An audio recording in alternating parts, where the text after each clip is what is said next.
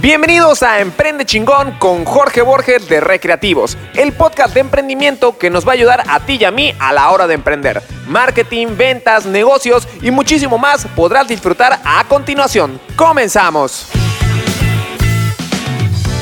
¿Cómo están queridos emprendedores? Bienvenidos a otro capítulo de nuestro podcast y de nuestro videoblog, porque pues para la gente que nos está escuchando en audio, también estamos grabando este capítulo en video. Y es porque hoy tengo una invitada súper especial, alguien a la cual yo considero una persona súper talentosa, súper inteligente y que nos va a venir a hablar de un tema que está de moda y que creo yo que es muy importante que tú como emprendedor sepas. Y es cuáles son los pros y los contras de solicitar ahorita esos apoyos que están dando los bancos de atrasar tu crédito, de que no pagues ahorita. Entonces, eh, Gaby pues tiene ahí mucho que decirnos para esos emprendedores que están viviendo esto durante la pandemia. Así que voy a compartir la pantalla donde tenemos a Gaby. Gaby, ¿cómo estás? Bienvenida. Qué gusto tenerte por acá. Hola Jorge, ¿cómo estás? Un gustazo, gracias por la invitación. Hola a los emprendedores. Bueno, pues me presento. Yo soy Gabriela Alvarado, soy asesora financiera. Tengo más de seis años en la industria financiera. Entonces, pues les voy a hablar, como dice Jorge, de que si vale la pena tomar esos apoyos que están ofreciendo ahorita la mayoría de los bancos. Súper inteligente, Gaby, ¿verdad? Super que eres súper inteligente para la gente que no conozca a Gaby. Gaby y yo estudiamos juntos en la universidad y Gaby se encargaba de pasarme las tareas. Así que, chicos, denle por favor gracias a Gaby, que gracias a ella tengo mis títulos. Entonces, pero bueno. pero bueno, Gaby. pero bueno. Gaby, no te quiero interrumpir. ¿Quieres empezar con los pros o con los contras? Pues primero voy a empezar con un panorama. Este, no hay una regla general como tal de que los bancos todos tienen que seguirlo. ¿Por qué? Porque la Comisión Nacional Bancaria de Valores, que es la que rige a todos los bancos, anunció que los bancos podrían tomar ese, este tipo de apoyos, pero no era una obligación de ellos hacerlo. Es por eso que los bancos grandes lo están sacando y hay algunos bancos chicos que no lo tienen o que son totalmente diferentes. Más que nada, obviamente, desde que el primer banco grande lo saca, pues los demás lo empiezan a seguir. En general, ¿cuáles son los, lo, similar que tienen estos apoyos entre todos los bancos? Están dando un plazo entre 3 a 6 meses de prórroga para que ustedes puedan pues, dejar de pagar sus créditos sin atrasarse y manchar su buro de crédito. Igual me imagino que se ahorran temas de intereses y todo ese tema, ¿no? Sí, pero vamos a explicar un poco eso. hay dos tipos de interés bancarios. Está el interés moratorio y el interés ordinario. En este caso, los apoyos están a favor para que no te genere un interés moratorio, pero nunca te hablan del interés ordinario. Obviamente están las letras chiquitas, están las cláusulas del contrato ya una vez de que lo apoyes, de que lo aceptes, perdón. Mayormente pude analizar todos los bancos que ofrecían y hay tres opciones básicas. La primera, ya una vez que tomas el, crédito, el, apoyo de tus créditos, es diferirlos. O sea, si tienes un plazo determinado de tus créditos, es aplazarlo ya sea de tres a seis meses. Es decir, si antes terminabas en enero del 2021, ahorita vas a terminar en abril del 2021, mayo del 2021 o junio del 2021. Entonces nada más lo, lo puedes aplazar. La segunda opción es que estos tres a seis meses lo puedes diferir entre los, los meses que te quedan restantes. O sea, terminando la misma fecha, utilizando el mismo ejemplo de, enero del 2021, terminas en enero del 2021, pero ya tu mensualidad ya es un poquito más alta. Para que la, gente que, la gente que lo agarre ya no va a pagar lo mismo, va a tener que pagar más de mensualidades, ¿no? Exactamente, agarrando la opción 2, pero terminas en el mismo plazo. O la opción 3, que es este, reestructurar y como que sacar un nuevo crédito empezando a pagar en ese plazo, o sea, en tres a seis, de tres a seis meses, ¿no? Como la mayoría de las, de las tarjetas comerciales hacen, ¿no? Compra esto y empieza a pagar hasta agosto, empieza a pagar hasta septiembre. De los cuales creo que la peor opción es la tercera. ¿Por qué? Porque es un interés sobre interés. ¿Qué pasa? Primero tienes que checar cuáles son las cláusulas de tu crédito. Porque si el crédito es hay dos tipos de crédito, el revolvente y el no revolvente.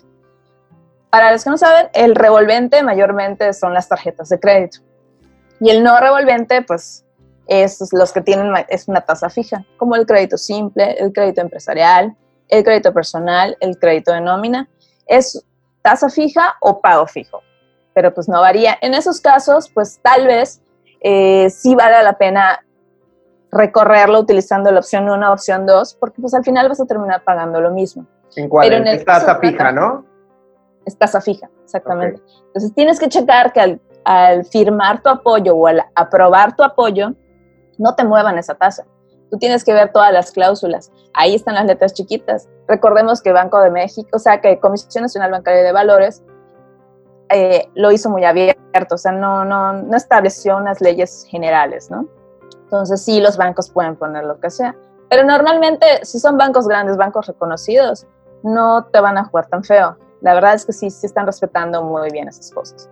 Correcto. Y hay que ver si también sigue siendo este, un saldo insoluto. ¿Qué es un saldo insoluto? Digamos que tú ya pediste tu, tu prórroga de crédito, cuatro meses no vas a pagar, pero por X o por Y, este, buscaste cómo jugarla contra la pandemia y el siguiente mes, no sé, vendiste en línea, eh, te fue muy bien, entonces tienes entradas y tú quieres seguir pagando tu crédito, como es un pagos insolutos, tú lo puedes hacer, tú puedes abonar a tu crédito, se va a ir directo a capital. Tienes que checar este, en que se puede hacer esto, porque sería lo mejor.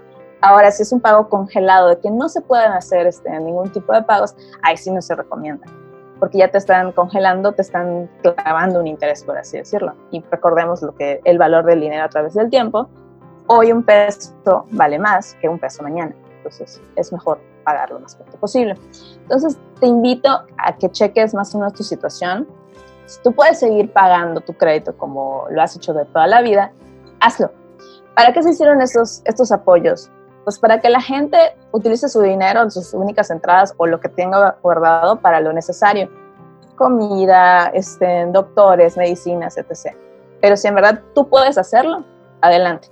Ten en cuenta de que pusieron los bancos una fecha límite de que, oye, solicita el apoyo. Hay algunos que hasta el día de hoy, pero no se te va a ir. O sea, si tú no piensas eso de que, no, es que sabes qué, si espero hasta mañana, si no, si no la aprovecho hoy, se me va a ir la oportunidad. No, o sea, tú ya valoraste y lo puedes hacer.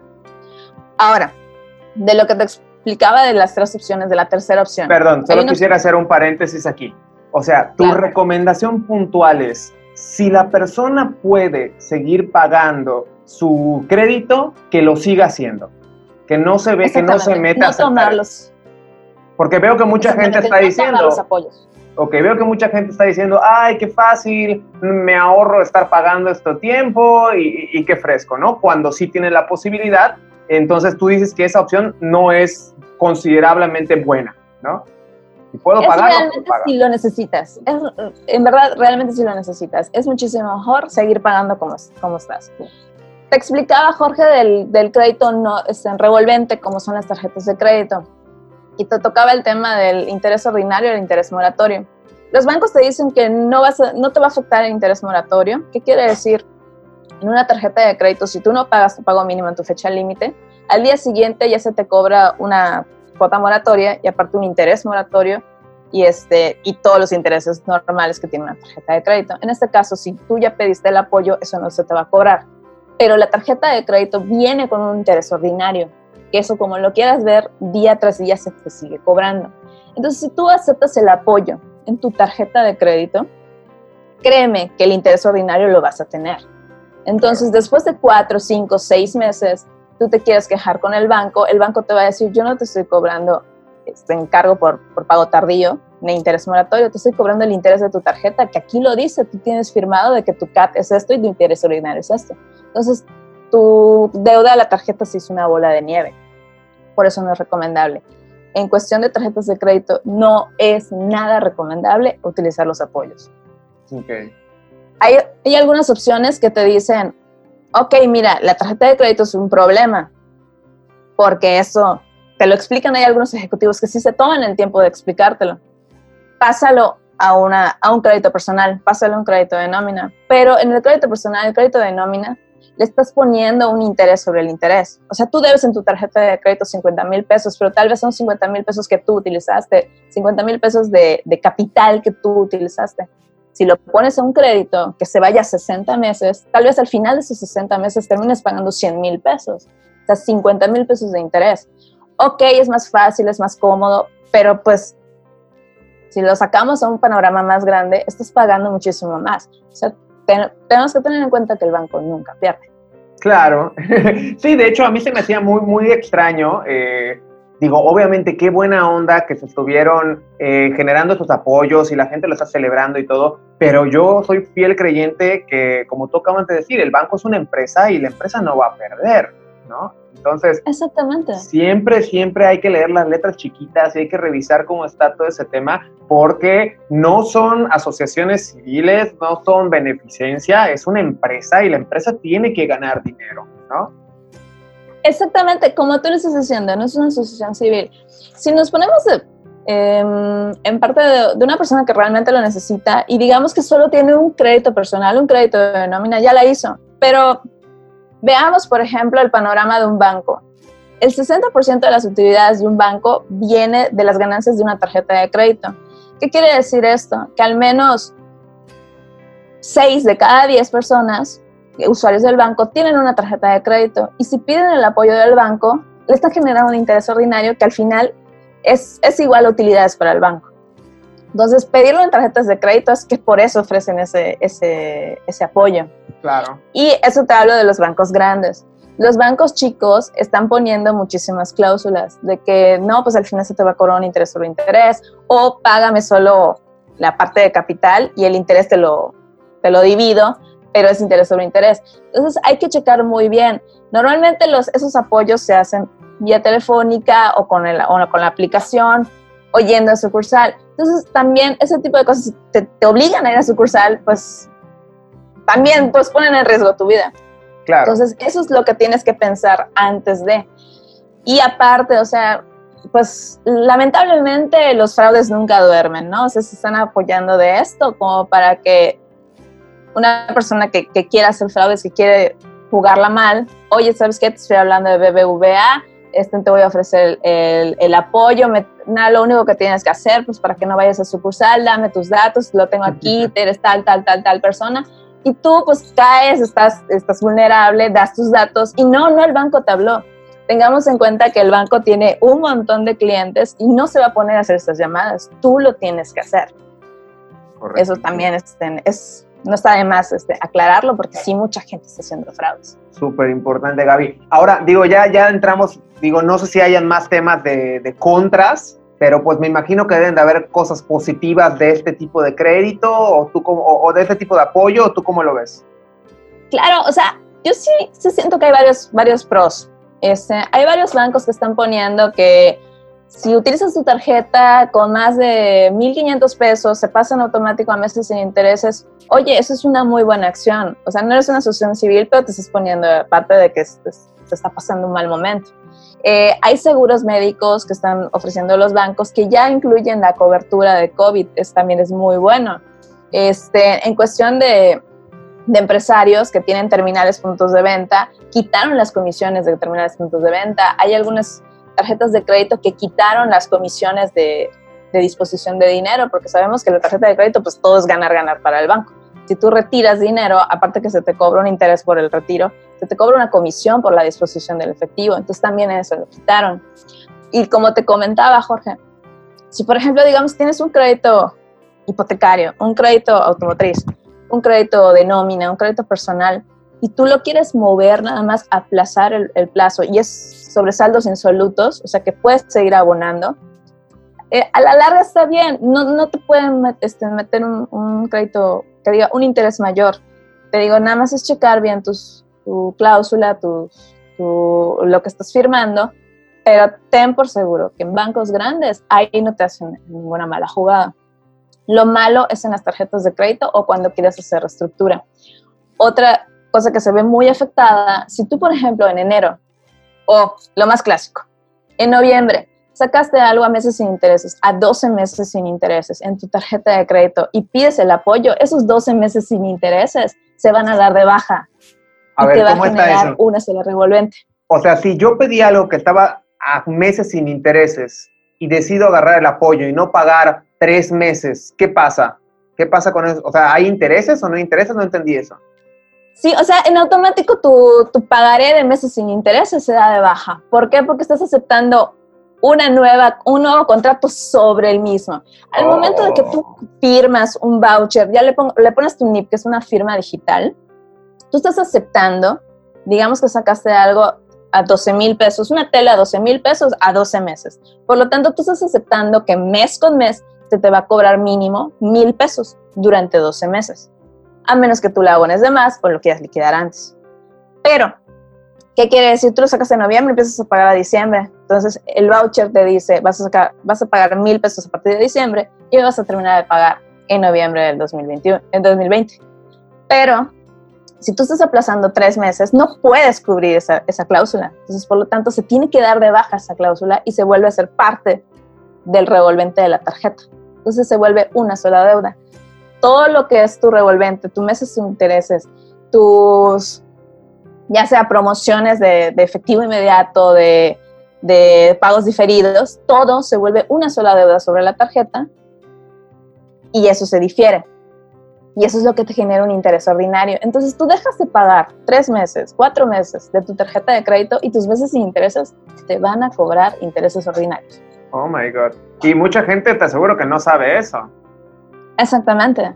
Ok. Y créeme, esa va a ser la ganancia de los bancos. Claro, definitivo. Ahora, para ir, para ir concluyendo, digo, entiendo, tu primera recomendación sería, si no lo necesitas, no lo solicites.